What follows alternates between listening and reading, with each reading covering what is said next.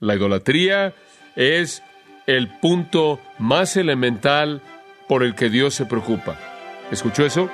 La idolatría es el punto más básico en términos de la vida del hombre que más le preocupa a Dios.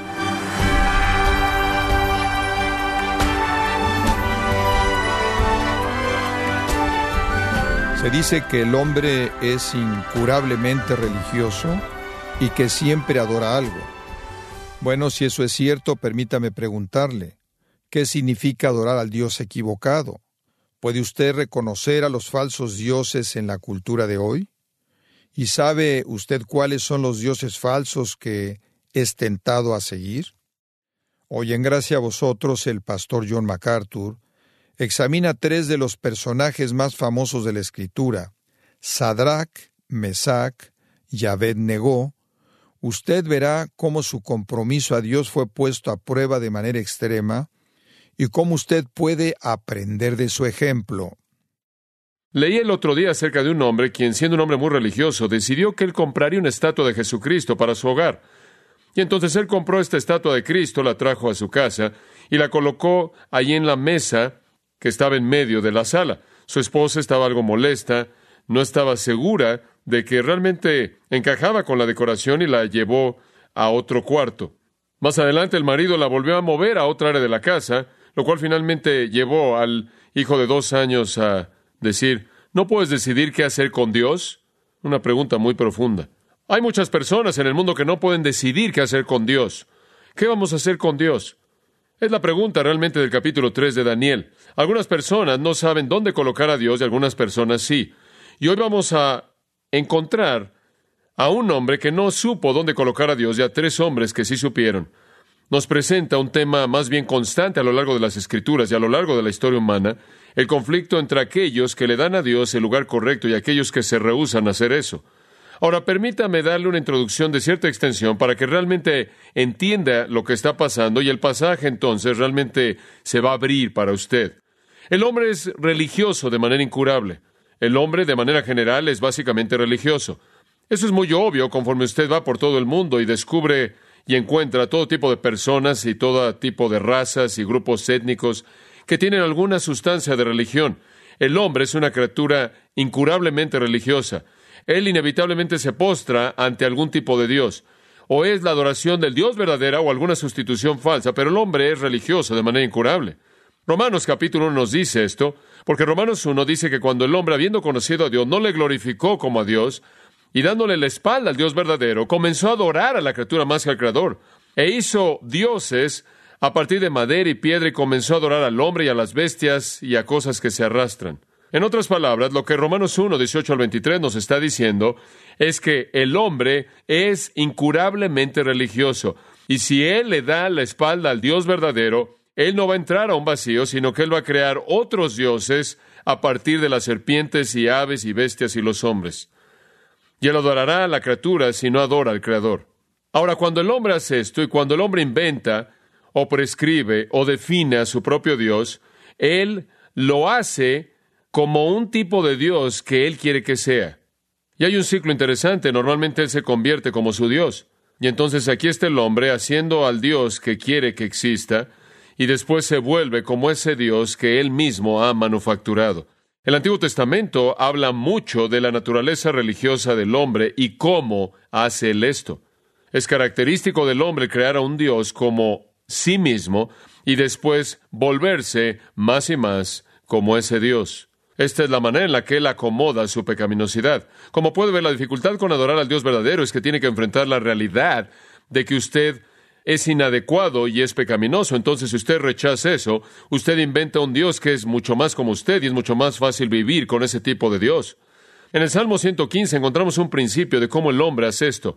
Dice, no a nosotros, oh Jehová, no a nosotros, sino a tu nombre da gloria por tu misericordia y por tu verdad. El Salmo comienza con una declaración de que Dios debe ser glorificado. ¿Por qué las naciones dirán, ¿dónde está ahora su Dios? Pero nuestro Dios está en los cielos. Él ha hecho lo que Él ha querido. Sus ídolos son de plata y oro, obra de manos de hombres. Tienen bocas, pero no hablan. Ojos, pero no ven. Tienen oídos, pero no oyen. Tienen narices, pero no huelen. Tienen manos, pero no palpan. Tienen pies, pero no caminan, ni hablan a través de su garganta. Los que los hacen son como ellos, y así es todo aquel que confía en ellos. ¿Se da cuenta? Los hacen y son como ellos. Los hombres inventan a los dioses que ellos quieren. La Biblia dice Dios creó al hombre a su propia imagen, pero el hombre crea a dioses a su propia imagen. La rebelión definitiva, el hombre inventando sus propios dioses. Ahora, hay entonces un conflicto constante en el mundo, y ese conflicto constante es entre la adoración del Dios verdadero y la adoración de dioses falsos, hechos de la imaginación y la mente del hombre. Y deidades hechas por el hombre siempre expresan la pecaminosidad del hombre, siempre. Ahora no tengo tiempo de entrar a esto. En algún momento debemos hacer un estudio de la idolatría y realmente entrar en esto a detalle. Pero simplemente para darle una ilustración, cuando los hombres inventan a los dioses, esos dioses reflejan las deficiencias y los pecados de los hombres.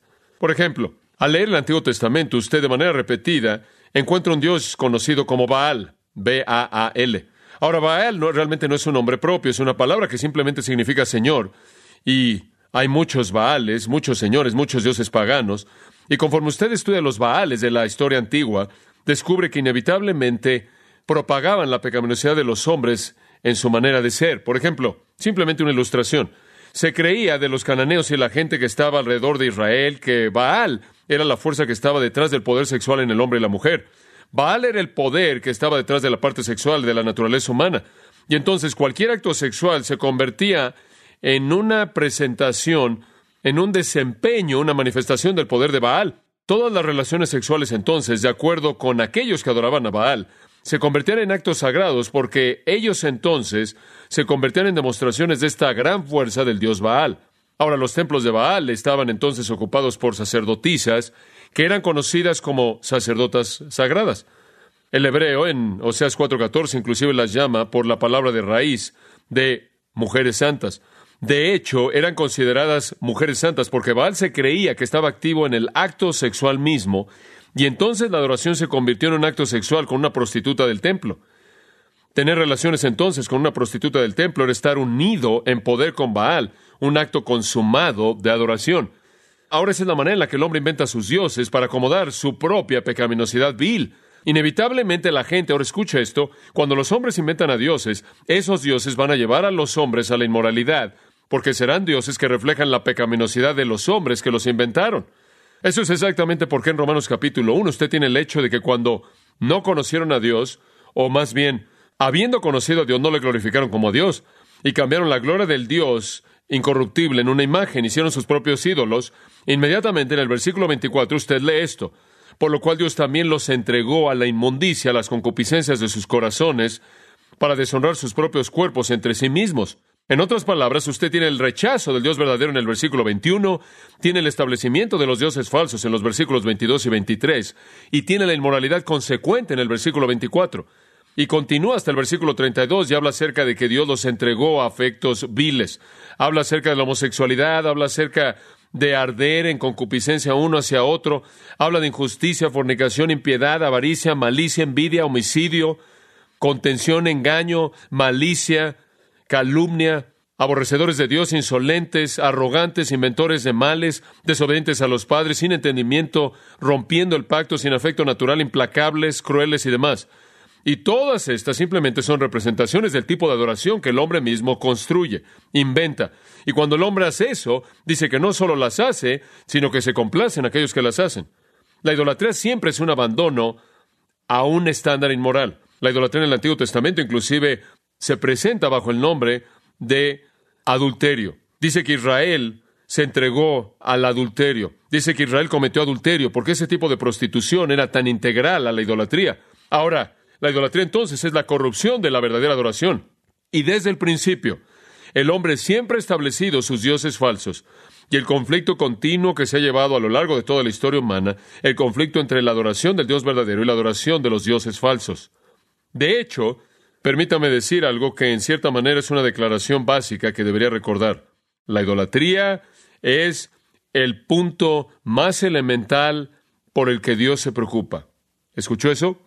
La idolatría es el punto más básico en términos de la vida del hombre que más le preocupa a Dios. Dice usted, ¿cómo sabes eso? ¿Cómo sabes que Él le preocupa eso más que cualquier otra cosa? Porque lo dice en Éxodo capítulo 20. Este es el primero de los diez mandamientos que el Señor dio y se relaciona con la idolatría. Éxodo 20, versículos 3 y 4, escuche. Aquí está el primer mandamiento. No tendrás dioses ajenos delante de mí.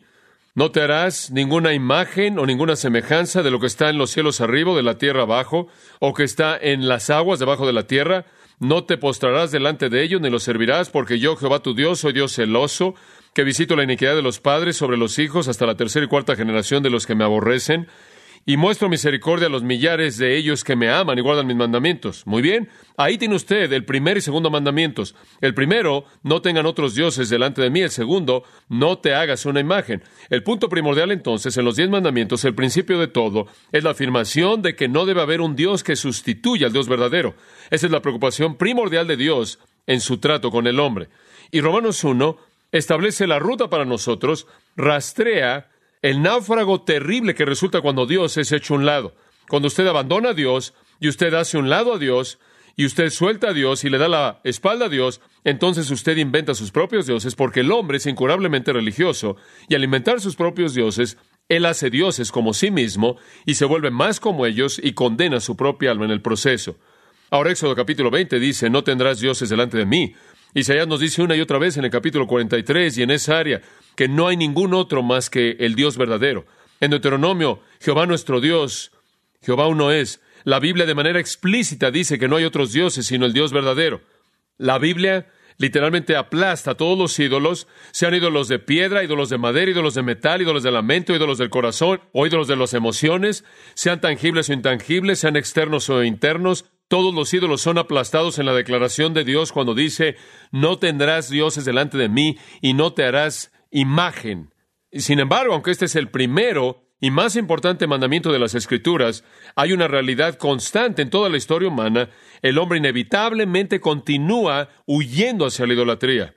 Leslie Flynn lo dice también. Él dice, y cito, como el cauce de un río que no puede ser detenido, pero puede ser desviado, el anhelo del alma del hombre por un objeto de adoración puede ser fácilmente volcado del Dios verdadero a otro Dios. Fin de la cita. Entonces las escrituras una y otra y otra vez y otra vez prohíbe la idolatría, lo prohíbe. Ahora permítame darle una muestra de lo que las escrituras enseñan para que entienda un poco de lo que Ananías, Azarías y Misael, los tres hebreos que usted conoce como Sadrach, Mesach y Abednego, sus nombres babilonios, para que usted entienda por qué adoptaron la postura que adoptaron. Ellos sabían que la idolatría era inaceptable a Dios. Ellos sabían que no podían agradar a Dios y postrarse ante la imagen de oro erigida en el capítulo 3. ¿Y por qué sabían eso? Porque la palabra de Dios era tan explícita. Y aunque no tenían toda la revelación de Dios como nosotros, tenían suficiente de ella como para saber.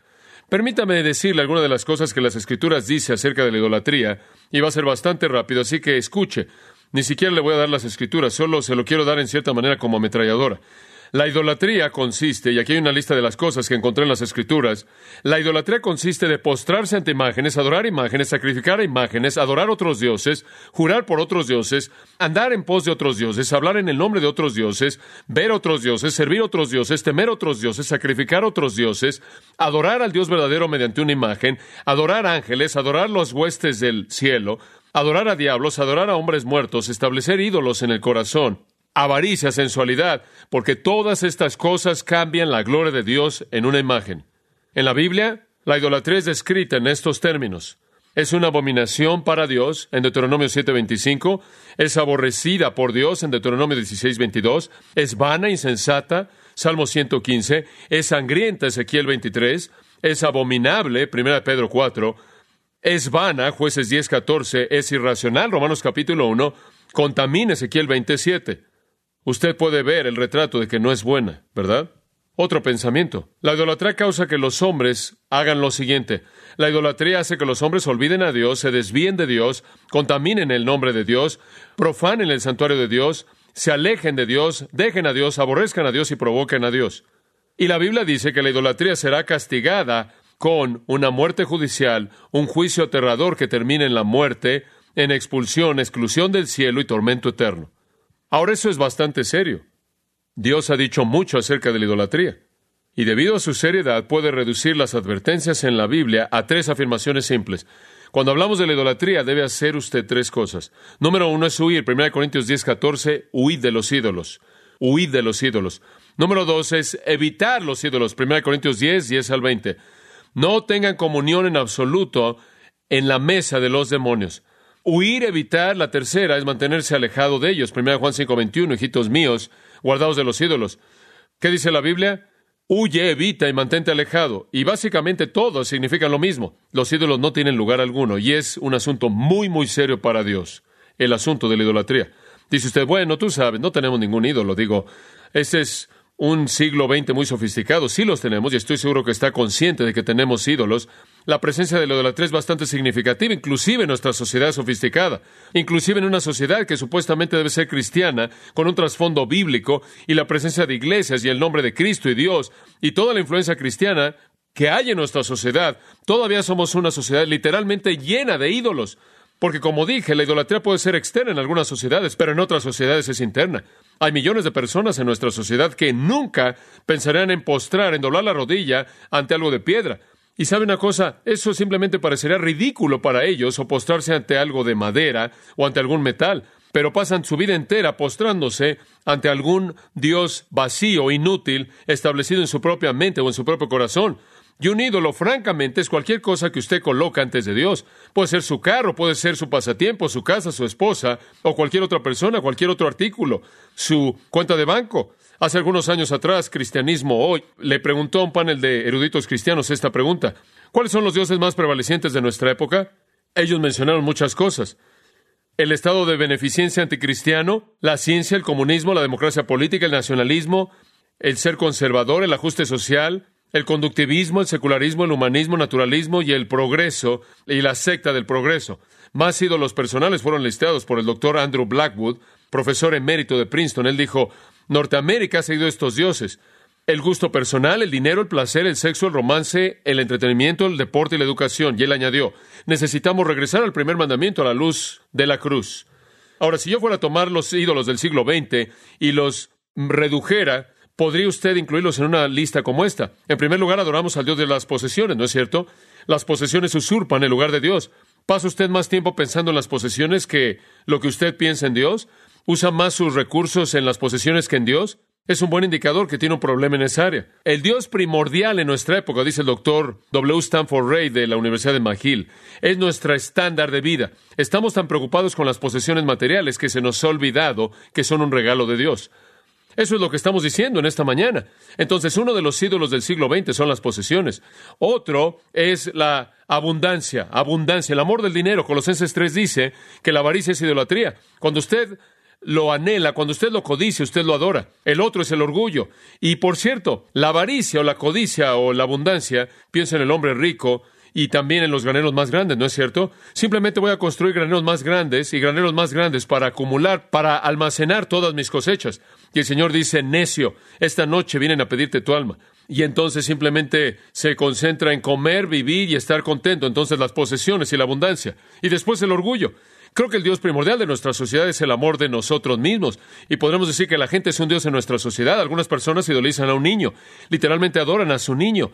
Se vuelve perversa la actitud que tienen. Algunas personas adoran a un cónyuge, otras adoran a un amante, algunas adoran a un amigo. Y no estoy diciendo que usted no debe amar a la gente, no estoy diciendo que usted no debe estar comprometido con su familia, sus hijos y su esposa. Una historia algo interesante. Carlos Spurgeon, apenas de que se casara, y no me puedo imaginar cómo habría sido estar casado con él, pero antes de que se casara, él había recogido a su prometida para llevarla a un lugar en donde él iba a predicar. Y se separaron ahí en medio de la multitud y en cierta manera se perdieron y miles de personas estaban tratando de oírlo predicar. Y en cierta manera él llegó a la plataforma y después de la reunión no podía encontrarla en ningún lugar y entonces simplemente fue a casa de ella. Y la encontró ahí y estaba triste. Y ella dijo, Charles, me dejaste en esa multitud sola y ni siquiera te preocupó en dónde estaba yo.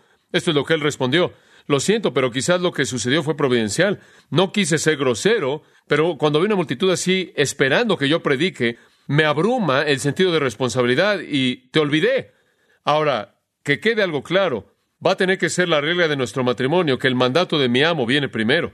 Tú tienes el segundo lugar. ¿Estás dispuesta, como mi esposa, a tener el segundo lugar mientras que yo le doy el primer lugar a Cristo? Bueno, de manera maravillosa ella estuvo dispuesta y se volvió una esposa fiel. Entiendo algo de eso. En la expectativa del púlpito, la emoción de su corazón, la mente comienza a funcionar y muchas cosas no entran en su mente. Él amaba a su esposa, él amaba hasta la muerte, él nunca hizo un Dios de ella, su Dios fue el Dios verdadero. También podremos decir que el placer es un Dios en nuestra sociedad, digo, es un Dios. El entretenimiento, o oh, claro que adoramos al Dios del entretenimiento, es increíble. ¿Sabe una cosa? Cada vez que voy a uno de esos lugares donde usted se sube algo, usted sabe Magic Mountain, Disneylandia, Nosberry Farm, no sé todo eso, simplemente mi teología enloquece en esos lugares. Simplemente veo tantas cosas que me molestan. Usted sabe, es un mundo de fantasía y la gente ni siquiera vive en la realidad de la vida. Está en alguna fantasía, usted sabe. Y pienso que están pagando todo este dinero por un momento y de repente, wow, y así es como viven. Digo, eso es todo, eso es todo. Usted sube y luego baja y se acabó, y está baja y usted sale, y ya está su esposa y sus cuatro hijos ahí, así como los dejó usted cuando se subió. Y se sube al mismo carro viejito y llega a la misma casa y entra a la misma rutina y es el mismo trabajo y no puede esperar hasta que regrese y se vuelva a subir ahí y volverlo a hacer. De hecho, conozco a personas que les gustaría tener eso en su patio de atrás. Viven para la emoción, viven para la emoción, lo sensual, el sentimiento. Somos amadores de los placeres más que amadores de Dios. Y también añadiría que uno de los dioses de nuestra sociedad son los proyectos. ¿Se ha dado cuenta de eso? No solo las posesiones, la abundancia, el orgullo, la gente, el placer, sino los proyectos. Por ejemplo, la liga infantil, la paz mundial, la política, los pasatiempos, programas religiosos, los kiwanes, los rotarios, usted dígalo, proyectos. Y después está la prominencia. Algunas personas quieren vivir en el quién es quién y por qué, y qué es qué, y el, el, por qué, por qué, y dónde, dónde. Quieren estar ahí en los principales lugares, quieren estar ahí en las páginas de lo social, les encanta ver su nombre en papel, y cortan todo artículo que puede imaginar usted. Quieren ser el presidente del consejo, y todos estos dioses terminan en la basura de una vida vacía, quemada. El hombre es incurablemente religioso y va a adorar algo, créame. Una parábola habla de una ceremonia en la que se quemaron ídolos en el patio detrás de una iglesia. Toda persona había arrancado de su corazón la posesión más querida que tenía, la ambición más cercana, su logro más preferido, más cercano a él. Y todos lo tomaron, lo colocaron ahí en un montón y dijeron vamos a quemar todos nuestros ídolos. Algunas personas pusieron su pelo largo ahí. Algunas personas colocaron ahí su nuevo doctorado en filosofía. Algunas personas colocaron su antigüedad favorita. Algunas colocaron ahí su abrigo de mink, que más codiciaban, pero que todavía no habían comprado. Pero nadie podía encontrar un cerillo. Qué inconveniente. Y la parábola dice que todos estuvieron de acuerdo en que el no quemarlos no significaba que no estaban dispuestos a entregarlos. Y lentamente el grupo regresó a sus casas con una o dos miradas hacia atrás. Bueno, una dama no durmió muy bien esa noche. Y finalmente se convenció a sí mismo de que lo que ella había entregado no era un ídolo en absoluto. Y muy temprano por la mañana ella regresó al montón esperando que no fuera vista. Y cuando llegó ahí encontró su ídolo solo, el único que quedaba. Oh, cómo nos aferramos a nuestros ídolos. Y sabe una cosa, voy a llevarlo un paso más hacia adelante. En las escrituras no solo está mal adorar algo que no sea Dios, sino que está mal adorar a Dios a través del método equivocado. Usted recuerda a Saúl, cuando Dios le dijo que no tomara nada, sino que matara al rey y a todo el ejército y no tomara absolutamente nada. Y regresó con todas esas ovejas y con todos esos animales. Y cuando Samuel llegó a él y le dijo, ¿qué está pasando? Y dijo, oigo el ruido de ovejas, no debías tomar nada. Y él dijo, he tomado todo para adorar a Dios. Y Samuel le dice, el trono es quitado de tu familia, Dios quiere que lo adores como él dice que lo adores, no de la manera en la que tú escoges adorarlo. La idolatría es adorar al Dios equivocado y adorar al Dios correcto de la manera equivocada. Y creo que tenemos que tener cuidado acerca de eso. Creo que la idolatría también es adorar símbolos que puedan estar en lugar de Dios. Y usted dice, bueno, realmente no adoramos a los ídolos, simplemente es la representación la que está ahí. Sí, pero la transición es tan sutil, tan sutil. Permítame mostrarle una ilustración. Vaya en su Biblia a Números capítulo 21. Números capítulo 21, 6. ¿Se acuerda cómo el Señor Jehová envió serpientes ardientes entre el pueblo y mordieron a la gente y muchas personas de Israel murieron? Esto fue cuando estaban con Moisés y la gente estaba siendo desobediente a Dios y el Señor envió serpientes ardientes que les mordieron. Por lo tanto, el pueblo vino a Moisés y dijeron, hemos pecado porque hemos hablado en contra de Jehová y en contra de ti. Ora Jehová para que él quite las serpientes de nosotros. Y Moisés intercedió por ellos. Él oró y el Señor respondió en algún punto entre los versículos 7 y 8 y dijo, hagan una serpiente, colócala en un asta y sucederá que todo aquel que se ha mordido cuando vea la serpiente vivirá. Ahora observe lo que sucedió. Los hijos de Israel habían pecado y Dios dice, va a haber un castigo, va a haber serpientes que te van a morder. Si ven el asta, van a ser sanados. Ahora, yo creo que el asta era un símbolo del poder de Dios. No había poder en el asta. El poder estaba con Dios. Ver el asta era simplemente una identificación de su fe. Y quiero que vea lo que sucedió. Vaya segundo de Reyes, capítulo 18. Llega Ezequías más tarde en la historia de Israel y de Judá, y vemos que Ezequías reina como rey y él trae un gran avivamiento. Y una de las cosas que él hace en este avivamiento está en el versículo 4 y quiero que lo vea.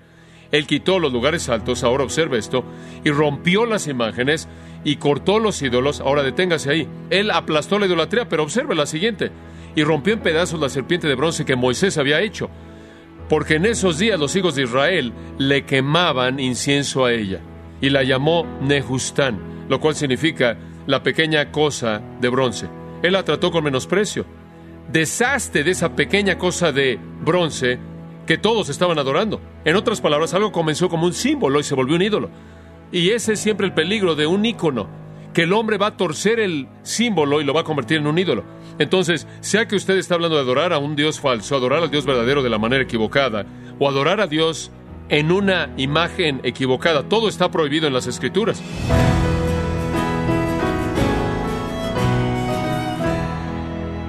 Ha sido John MacArthur compartiendo acerca de Sadrad, Mesach y Abednego, tres adolescentes dispuestos a morir antes de someterse a un Dios falso. Eso es vivir sin concesiones, una vida que Dios bendice, parte la práctica y serie basada en el libro de Daniel titulada Una vida sin concesiones. Ahora, para profundizar un poco más en la manera en la que puede vivir sin concesiones, Permítame recomendarle precisamente el libro El poder de la integridad, escrito por el pastor John MacArthur, que lo puede adquirir en su librería cristiana o en gracia.org. Recuerde, El poder de la integridad, escrito por el pastor John MacArthur. Y recuerde, estimado oyente, que puede descargar todos los mensajes gratuitamente en gracia.org. Si tiene alguna pregunta o desea conocer más de nuestro ministerio, como son todos los libros del pastor John MacArthur en español, o los sermones en CD, que también usted puede adquirir, escríbanos y por favor mencione la estación de radio por medio de la cual usted nos escucha en gracia a vosotros. Es importante conocer no solo el país y ciudad de donde usted nos escucha, sino también la radio. Para quienes contactan nuestro ministerio por primera vez, pueden solicitar una copia del mensaje de promoción sin costo alguno, un mensaje por oyente únicamente. Si usted vive en los Estados Unidos o Puerto Rico, escríbanos a Gracia Vosotros, P.O. Box 4000, Panorama City, California 91412 o puede escribirnos a través del siguiente correo electrónico radio arroba Esto ha sido todo y en nombre de John MacArthur y del personal de este organismo, queremos darle las gracias por su tiempo y sintonía, invitándole para que nos acompañe en la próxima edición y juntos desatar la verdad de Dios un versículo a la vez, aquí en Gracia a Vosotros.